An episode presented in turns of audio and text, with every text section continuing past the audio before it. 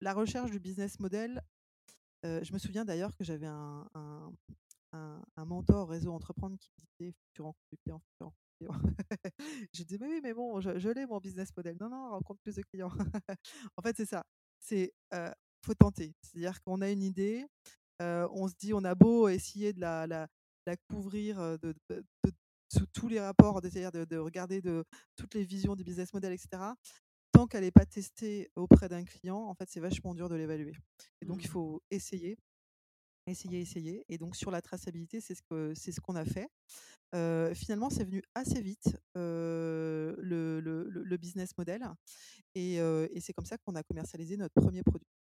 voilà. Et, et, alors, on va revenir dessus parce qu'après, on a fait un pivot pour d'où a émergé la plateforme Carrion Food. Mais c'est exactement la même chose qu'on a fait sur la plateforme. C'est-à-dire qu'on a beau au départ se dire oui, je, fixe mon prix et mon business model parce que c'est logique, etc. En parle, tant que c'est pas soumis à au moins, je dirais, une quarantaine de clients, ben en fait, ça bouge.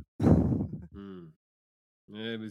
ça me rappelle le, le concours étudiant qu'on avait gagné avec Max et qui nous avait décidé à nous lancer entre le business plan qu'on avait fait et le business model.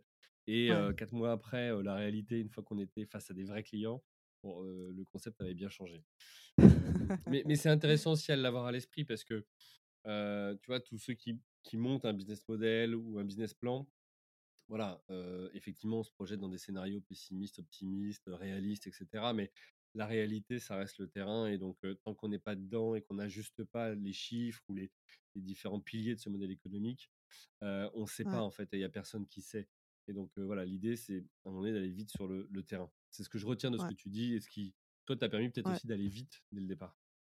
Oui, c'est ça. C'est ça. C'est très terrain. Je me suis, c'est vrai que je me suis fait des tournées en France parce que voilà, dans des régions vraiment un peu perdues, pour aller à la rencontre des clients. on a l'impression au début que c'est une perte de temps, parce qu'effectivement, il leur sort du un peu de business, mais pas tant que ça, parce qu'on mmh. tâtonne encore.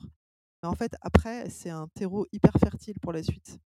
Et, et, mine de rien, mine de rien aussi dans le secteur agroalimentaire, ce sont des personnes qui apprécient le contact, le contact humain. Mmh. Et, et j'ai quand même créé Carillon fin 2019, donc on a eu toute la période de, Covid eh en, lancement.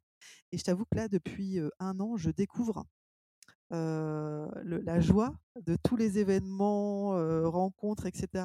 Et c'est un vrai accélérateur. Donc effectivement, rencontrer, rencontrer les clients et, le marché, c'est vraiment, c'est vraiment une priorité. L'extrait vous a plu?